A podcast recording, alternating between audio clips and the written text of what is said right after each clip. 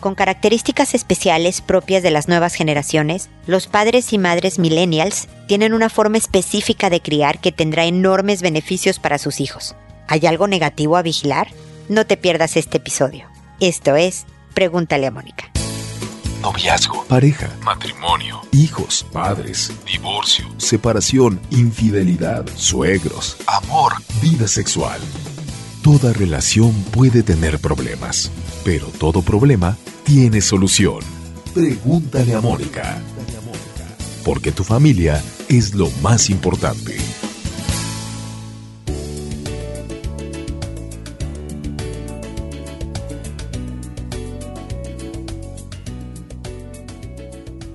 Bienvenidos amigos una vez más a Pregúntale a Mónica. Soy Mónica Bulnes de Lara. Como siempre, feliz de encontrarme con ustedes en este espacio donde hablamos de papás de nuevas generaciones. Y sé que a los millennials, a esta generación nacidos entre, ah, los autores varían, pero entre mediados de los 80 y principios de los 2000, que ahora son padres de familia, algunos de ellos, no les gusta que les digamos millennials, pero ese nombre le pusieron a la generación. Eh, lo que sí sé es que hay características particulares que los distinguen. Además de que es una generación que ha postergado, por ejemplo, el ser padres o madres, el tener bebés, hasta cerca de los 30 años o pasaditos los 30, alrededor de los 30 años es cuando empiezan a tener familia porque primero quieren viajar, quieren establecerse en un trabajo, quieren tener diferentes aventuras y experiencias antes de iniciar una familia son padres y madres hiperconectados. Ustedes saben que en esta era digital las redes sociales se vuelve también una parte del apoyo que padres y madres de estas nuevas generaciones tienen al consultar foros, al revisar por internet, a googlear información de crianza información de productos que quieren usar con los hijos, em, foros de opinión, les importa muchísimo, le dan mucho peso a los puntos de vista de sus pares, de otros papás eh, jóvenes de su generación, incluso más que lo que pueda vender un producto o saber que alguien es un experto en algo,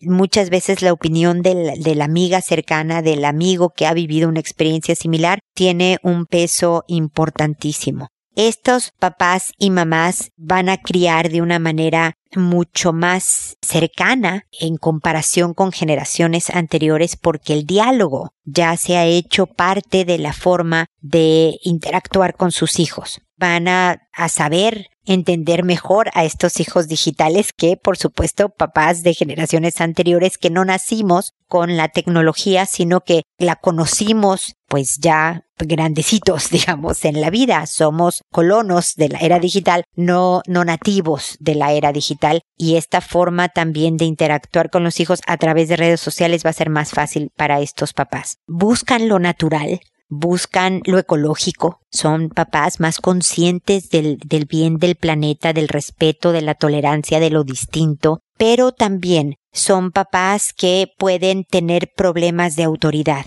en un momento dado. Esta cercanía con los hijos puede llegar a confundirse con lo que son los límites propios de una relación adecuada de padres e hijos. Y así como decía en la introducción, tienen muchísimos beneficios a la hora de criar eh, hijos esta nueva generación. El único pero que yo le pondría hincapié, del cual sugeriría vigilar, es este de ser todavía papás con autoridad, no autoritarios, que ustedes saben que es distinto. Pero los hijos requieren de guías, requieren de líderes, requieren de padres que les den estructura, que les den límites donde sentirse protegidos, aunque repelen, porque los hijos van a repelar. Que no se les olvide que aunque sean papás digitales como lo son sus hijos, que aunque sean cercanos, que aunque hablen del respeto, de la cercanía, de la tolerancia, de la igualdad, todavía requieren de ser esta figura que camine delante de los hijos, ayudándoles a abrir el camino hacia su futuro, hacia convertirlos también en adultos íntegros y que puedan ser capaces de construirse esta vida feliz.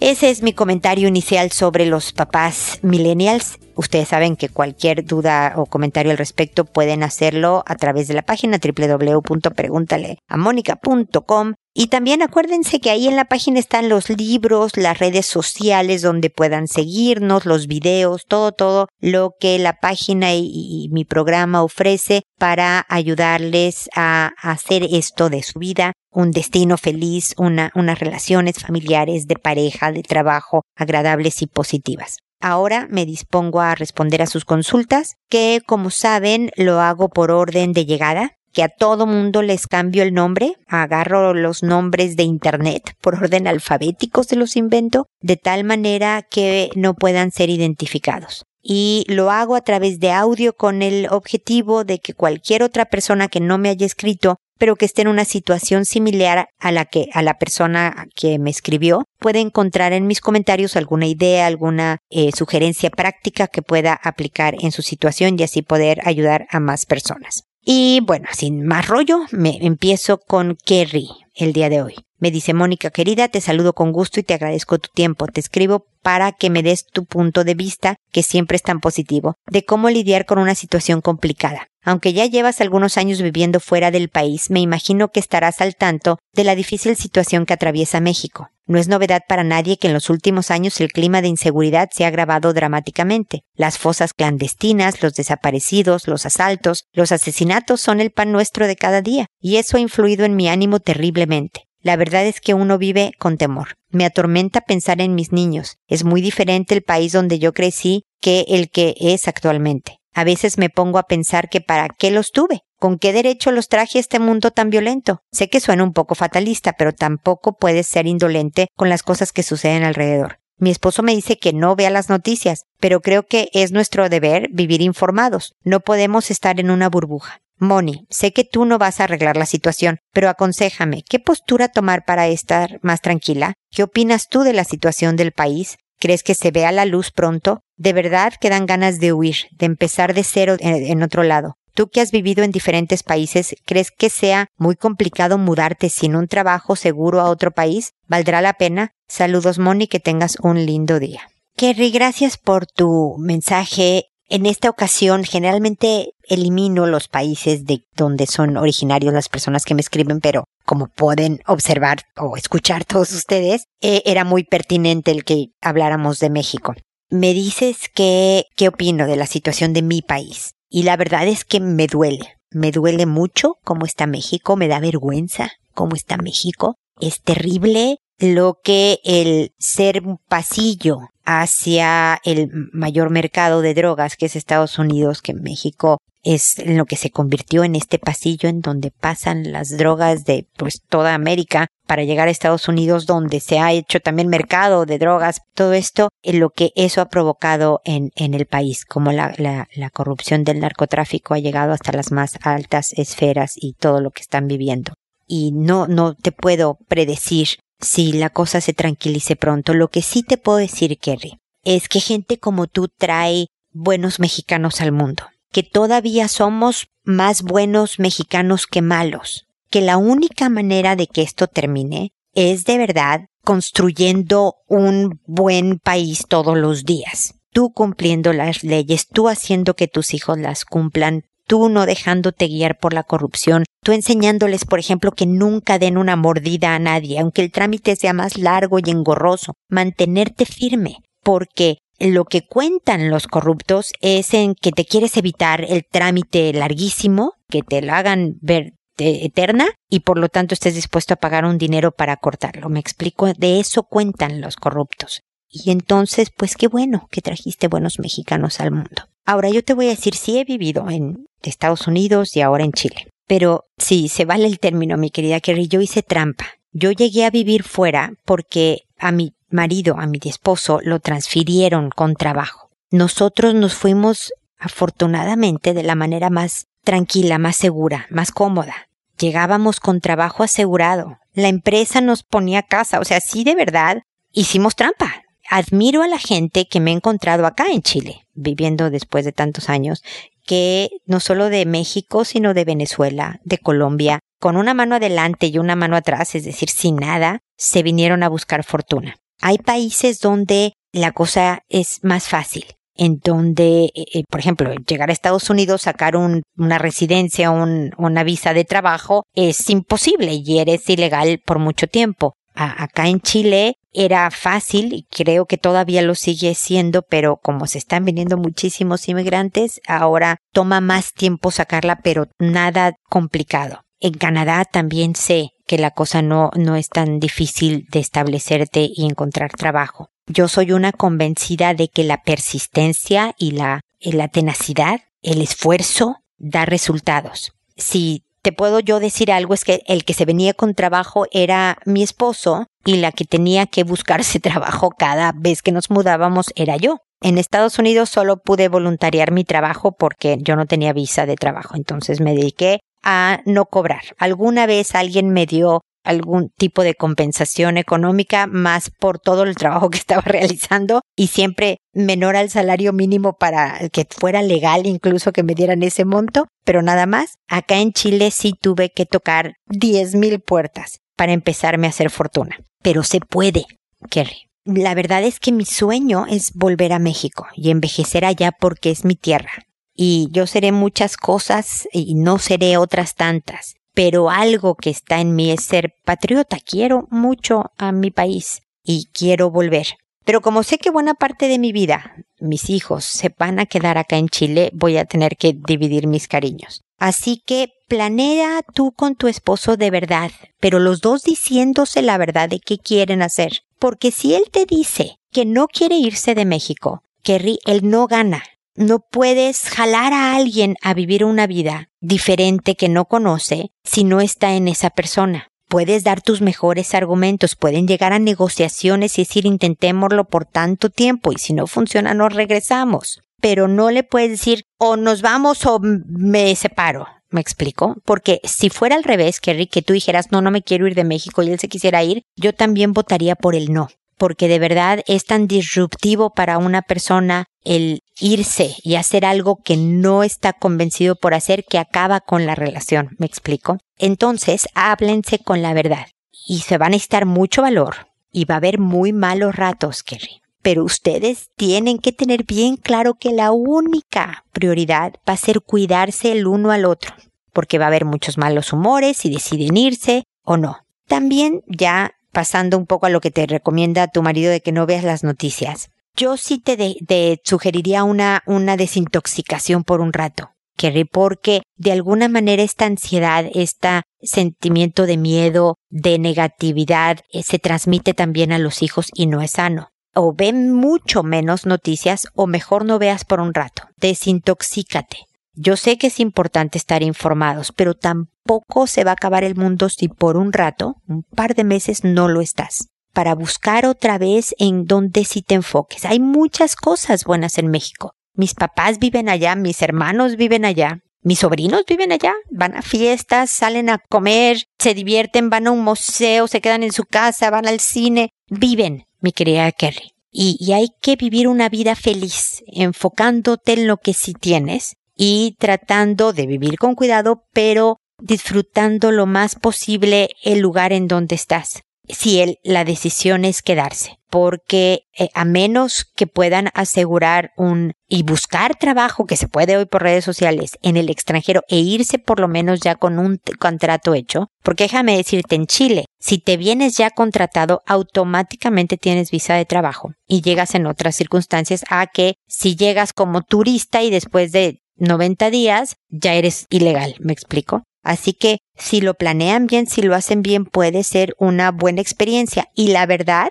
mi querida Kerry, es que siempre puedes volver atrás si la cosa no funciona. Que llegas más raspada, que a lo mejor hubo más vacas flacas, pues sí, pero también llegas con más sabiduría y más fortalecida y, y sabiendo que lo que quieren hacer es esto otro porque el plan original no funcionó y tampoco pasaría nada. Espero haberme explicado, Kerry, espero haberte dado puntos de vista que te sirvan. Si no, dime y regáñame y vuélveme a escribir para poderte acompañar en, en este difícil momento que estás pasando de sentirte tan insegura en tu propio país, que es el mío, para acabarla de amolar. Seguimos en contacto, ¿ok? Ahora es el turno de Lily que me dice, hola Moni, anteriormente te había contado que mi novio me había pedido tiempo. Ahora te cuento que ya terminamos. Yo sabía que lo mejor era terminar, dadas las constantes discusiones que habíamos estado teniendo. Él está muy enfocado en su trabajo y proyectos y no me daba casi nada de atención y de detalles. Sin embargo, una parte de mí aún quería estar con él tener lo que tuvimos al principio, demostrarle a las personas que conmigo sería diferente y que sí podíamos durar. Sin embargo, hablamos y él me dijo que definitivamente no tenía ganas de intentarlo nuevamente, que me quería mucho, pero ya no tenía tiempo para una novia, y que yo necesitaba un novio que me considerara prioridad y no opción como él. Además, él se va a ir al extranjero a estudiar por dos meses y lo que menos quiere es dejar problemas aquí. Quedamos en buenos términos, fue muy emotivo, lloramos y nos abrazamos mucho. Ninguno de los dos quería tomar la decisión, pero sabemos que es lo más sano, que ahora no es nuestro momento. No obstante, me siento muy rara muy intranquila. A veces quisiera llamarle, saber qué hace, apoyarlo, echarle ánimos con lo que está haciendo. Nos escribimos de vez en cuando para contarnos algunas cosas, pero a veces quisiera que se pudiera estar juntos. Me gustaría buscarlo cuando vuelva de su viaje y tratar de hacer funcionar las cosas. Creo que soy una persona a las que les cuesta mucho desprenderse de las personas. Estaba con él, pero amaba y pensaba en mi exnovio. Ahora que no estoy con él, lo pienso mucho. Mira, Lili, yo creo que en ti es un, un tema de propiedad, de saber que si alguien es tuyo, no es interesante, pero si alguien deja de ser tuyo, lo quieres. Es un tema territorial. Por eso cuando estabas con él no le hacías mucho caso en el sentido en que estabas pensando en otro, el que no tenías. Querías esa propiedad, digamos, ese territorio. Ahora que no tienes a este novio o este exnovio, también sientes esta necesidad de recuperar ese terreno. Es un tema de poder, Lili. Por eso es importante no que pasen dos meses, sino que pasen un rato mucho más largo sin andar con nadie. Necesitas fortalecerte, Lili. Necesitas no necesitarlo. Estar bien contigo para poder tomar decisiones mucho más sanas al respecto de tus relaciones interpersonales. Hay muchas etapas en una relación de pareja en donde uno o los dos están ocupados en sus proyectos profesionales, tantos así que pudieran dar poco tiempo a sus relaciones de pareja. A veces tú, a veces él, a veces los dos. Sobre todo cuando son jóvenes, estos tiempos son evidentes que se reducen porque estoy todo el tiempo metido en subir en mi trabajo, en aprender sobre lo que estoy haciendo profesionalmente para subir en esta escalera y poder tener más dinero y poder darnos una vida mejor y demás. La madurez consiste en saber aceptar el poco tiempo, pero al mismo tiempo el tiempo que sí tenemos, estoy diciendo muchas veces la palabra tiempo, darle todo el peso y toda la importancia y todo el amor y toda la cercanía y demás. Me explico para que no se debilite la relación definitivamente se necesita tiempo para estar con una persona, pero hay una distribución, una administración de las diferentes actividades necesaria para los dos, pero tienen que estar en sincronía. Él al parecer está en su proyecto profesional y en sus estudios, él está en otra. No era un tema de la relación de pareja al parecer. Tú estabas en un tema más de relación de pareja y exigiendo tiempo y atención y demás. Entonces sus tiempos no coincidieron. Ahora el no tenerse va a dejar, va a soltar esto y te va a permitir enfocarte en ti, en tu vida. ¿Cuál es tu proyecto académico, tu proyecto laboral? ¿Cómo va tu vida social? ¿Cómo está el cuidado de tu salud? ¿Cómo están tus relaciones familiares? Tus pasatiempos, tu, tu vida, Lili. Fortalécela. Mantente ahora sin nadie, sin ningún territorio, sin lo del exnovio ni tu ex exnovio de tal manera que una vez que pasen no los dos meses, sino un tiempo más largo, puedas o reencontrarte con este hombre o con otro, con el que ya estés lista a encontrarte para formar una relación de pareja constituida, me explico, para formar un compromiso real. Yo creo que ahora, si se vale el término, estabas muy verde. Y de ahí las discusiones. Y sus timings, sus tiempos no estaban sincronizados. Pero también parte de crecer es saber, a ver, para mí, mi tiempo, yo quiero esto, esto es negociable, no es negociable, qué tanto es lo que yo estoy buscando en mi vida, que lo que esta otra persona me está dando no es suficiente. Es un no negociable. No es lo que yo necesito y adiós. O sabes que no sí. Este sí es la persona que yo quiero y entonces debo de trabajar en entender que está enfocado en su proyecto profesional, que este también es importante, que bla, bla, bla, bla, bla, bla, me explico Lili. Entonces, sé que es difícil, sé que lo vas a extrañar y que quieres hablarle y estar con él. No hay más receta que aguantarse, Lili. Aguántate un rato sin nadie. Puedes hacerlo, yo sé que puedes, y va a ser lo mejor para ti. Que si este hombre se te va, se te fue Lili. Vendrá otro, pero vendrá alguien en lo que puedas hacer una relación mejor, más sana, más firme, más duradera. Yo puedo estar aquí acompañándote para los ratos en que te sientas mal y ojalá logres este propósito porque creo que al final te va a hacer muchísimo bien. Seguimos en contacto, ya sabes. Luego está Molly que me dice, hola Mónica, buenas tardes. Fíjate que ando muy preocupada y sacada de onda. El lunes mi niña de 10 años fue con unas compañeras a hacer un trabajo y todo bien, según yo. Pero hoy la mamá de la niña, a donde fueron a hacer el trabajo, me dice que quiere comentarme algo y me dice que mi niña y otra compañera se encerraron en un cuarto de tele y que cuando ella abrió la puerta, mi niña estaba en ropa interior arriba de la otra niña y que le dijo, ¿qué pasa? ¿Por qué te quitaste la ropa? Y dio excusas sin razón. ¿Qué puedo hacer? Estoy súper preocupada bueno, independientemente de lo que hayas hablado con la mamá de esta niña, las conversaciones con tu hija de 10 años son bien importantes. Y si te fijas, Molly, estoy hablando en plural, porque estoy segura de que ya tuviste por lo menos una conversación con tu hija al respecto, pero estas tienen que continuar para seguir formándola en sexualidad y en afectividad. Porque independientemente de que haya sido una experimentación no es un abuso sexual cuando son dos personas de la misma edad, son dos niñitas investigando a ver qué onda. No es apropiado para esta edad. Puede ser un puro ensayo para ver qué se sentía estar arriba de, de una y de otra, y eh, a lo mejor darse besos y, y pura curiosidad propia de la edad y que no necesariamente tenga tendencias homosexuales porque era otra niñita, pero es necesario hablarlo por qué no se hace a los 10 años, por qué no se hace eh, en el contexto y de la manera en que lo hicieron, cómo es una relación para que sea buena y en dónde y cómo se maneja la sexualidad en cualquier relación a diferentes edades. Por eso te digo que son muchas conversaciones, Molly, me explico. Debe de verte firme firme, no enojada, firme en cuanto a decir que esto no debe de volver a suceder. Que si tiene impulsos, dale ideas de cómo manejarlos, cómo canalizarlos adecuadamente, cómo sacarlos, porque es normal, porque ya está en la pubertad, en la preadolescencia, que tenga impulsos que si tiene curiosidad, el camino es venir y preguntarte, y entre las dos averiguan si no saben la respuesta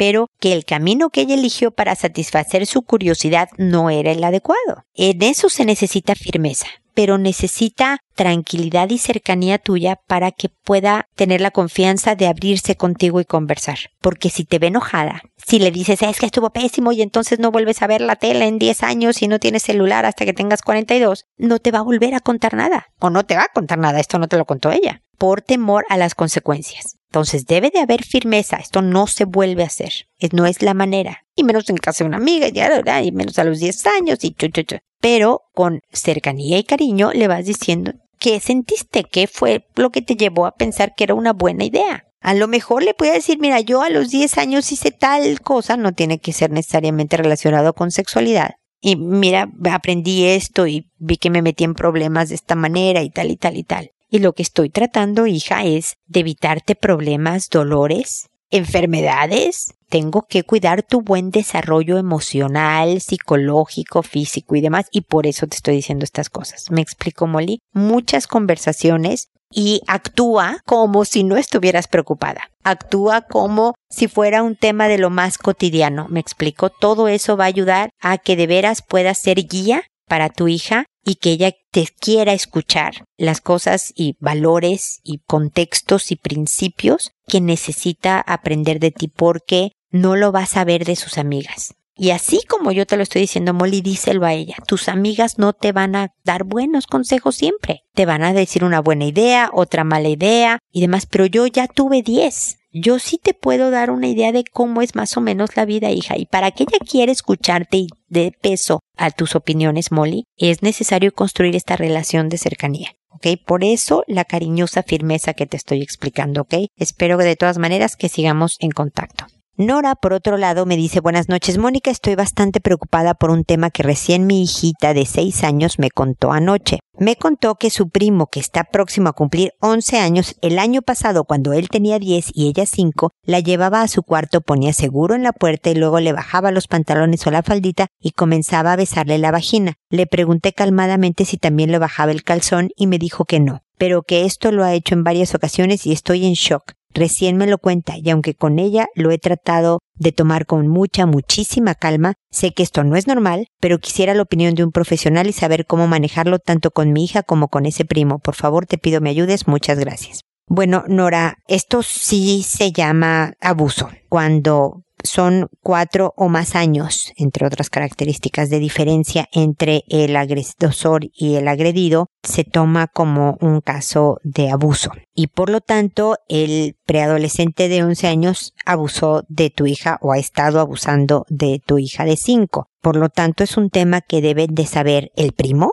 el primo debe de saber que tú sabes esto que sucedió y los papás del niño con tu hija estas conversaciones, el saber que esto no debe de ocurrir, el darle ideas de cómo evitar que suceda, porque obviamente cuando él tiene cinco años más que ella, tan fácil como agarrarla fuerte del brazo y llevarla a su cuarto, ¿me explico? También es un, es un tema de poder, de capacidad física de uno contra otro, pero si ella grita, este tipo de situaciones familiares cuando hay ruido, cuando el otro escapa, el otro no la persigue, teme ser descubierto y por lo tanto lo deja de hacer. El enseñarle a tu hija cómo denunciarlo, cómo defenderse, cómo evitar que suceda es bien importante. El fortalecer su carácter de en formato digital, si no eh, eh, vives en Chile o en librerías en Chile puedes encontrar mi libro que se llama No más víctimas, que en el que hablo de cómo fortalecer el carácter de los hijos para que no sean víctimas de abuso. Y esta es la parte importante, eh, trabajar en ir fortaleciendo con responsabilidades, con logros diferentes de tu hija, no diciéndole que todo lo hace bien y que qué linda es, sino que ella tenga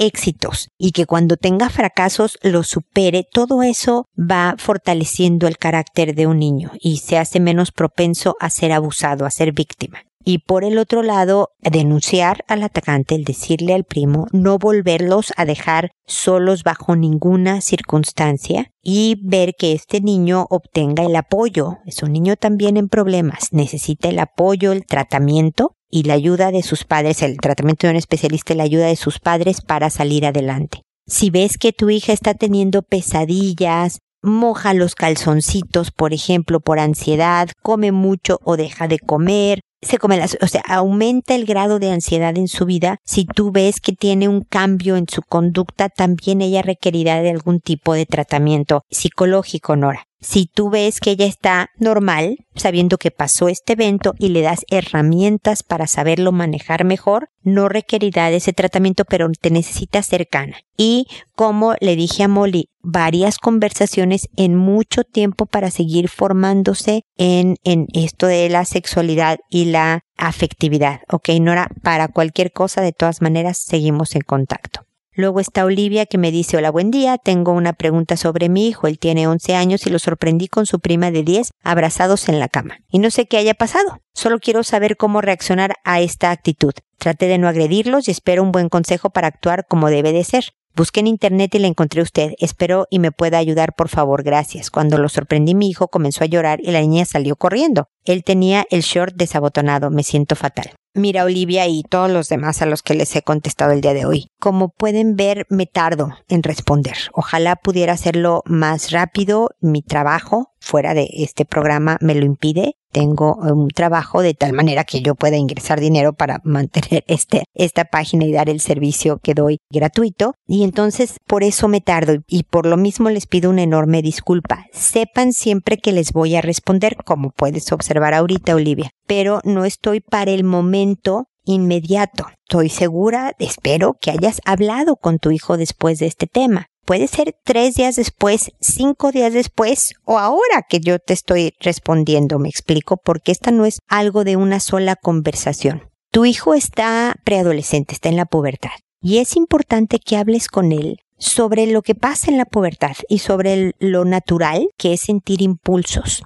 Y hay veces que uno se quiere dejar llevar por impulsos pero cuando uno sabe que no es correcto, tiene que detenerse.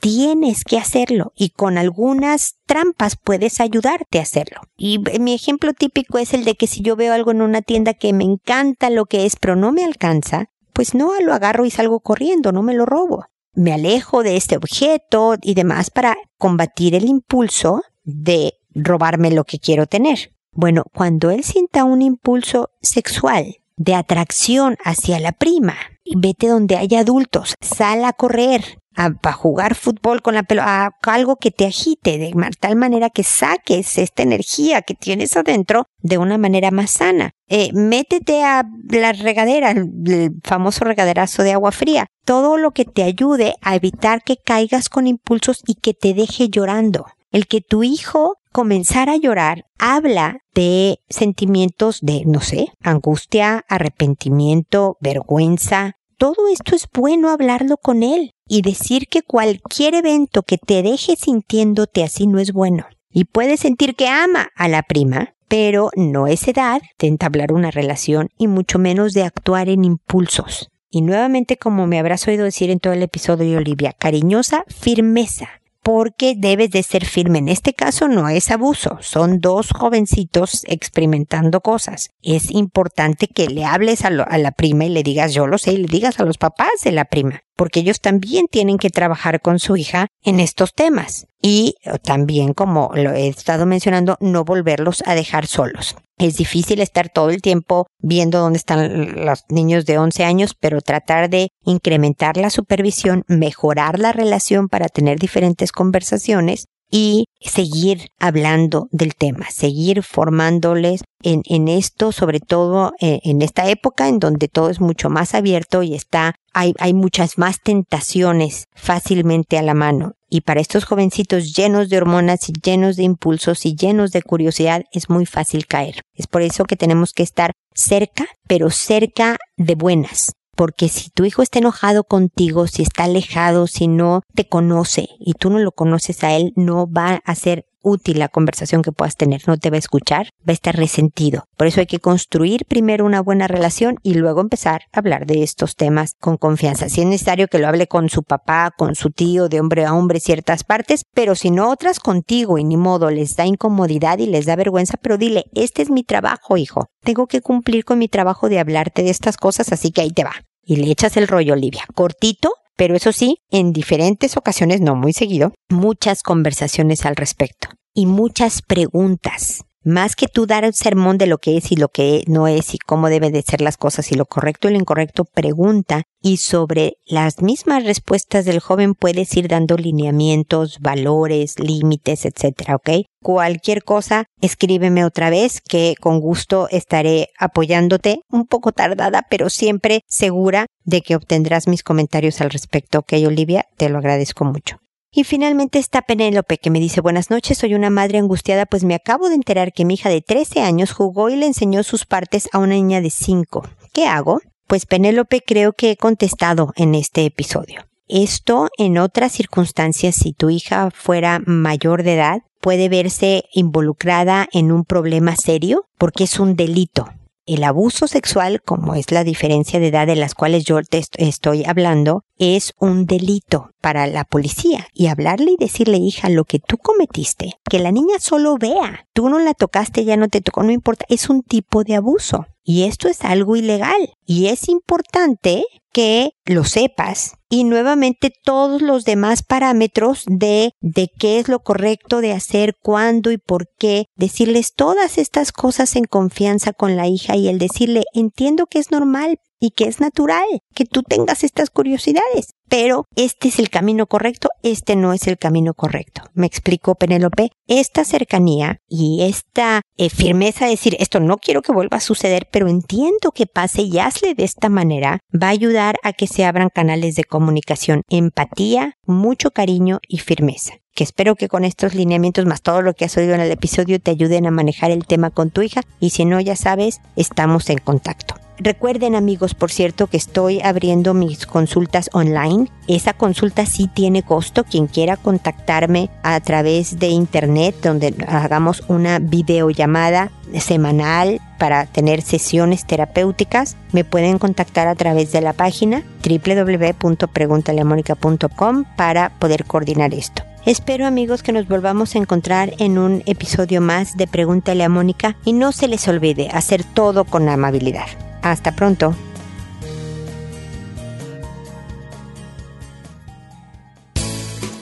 ¿Problemas en tus relaciones?